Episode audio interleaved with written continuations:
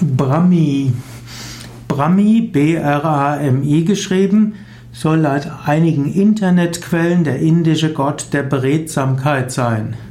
Brahmi gibt es aber gar nicht als Sanskrit-Wort und so ist fraglich, was dort eigentlich mit gemeint sein soll.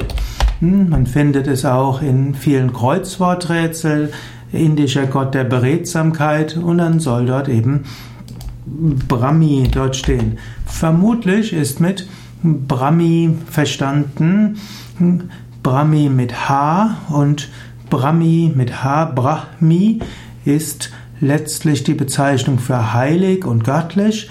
Brahmi kommt dann von Brahman und Brahman ist der Schöpfergott. Brahma ist der Götter oder der männliche Aspekt von Saraswati. Saraswati ist die Göttin der Beredsamkeit. Und eventuell soll dann Brahmi die Frau von, von Brahman sein. Und damit wäre aber Brahmi oder Brahmi wäre Saraswati.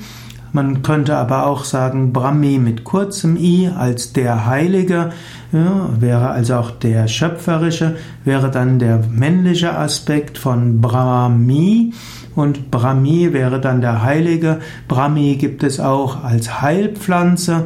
Brahmi gibt es auch als die Bezeichnung der altindischen Schrift.